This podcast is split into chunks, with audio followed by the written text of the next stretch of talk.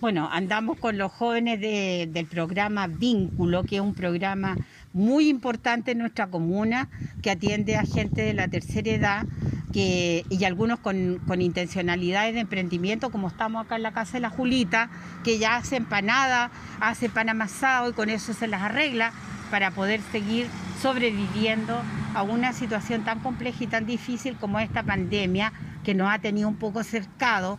Bien, muy bien lo hace esta tarjeta para comprar la mercadería, que es lo que más se ocupa y lo más caro que hay hoy día. Y algún remedio también que a veces tengo que comprar. Ah, sí, porque ahora igual se ha visto afectado el bolsillo, aparte con una bolita de la tercera edad y ya estando en un estado ya de postrado, se viene mucho más gasto y todo. Igual es necesario y es un aporte muy importante para la familia.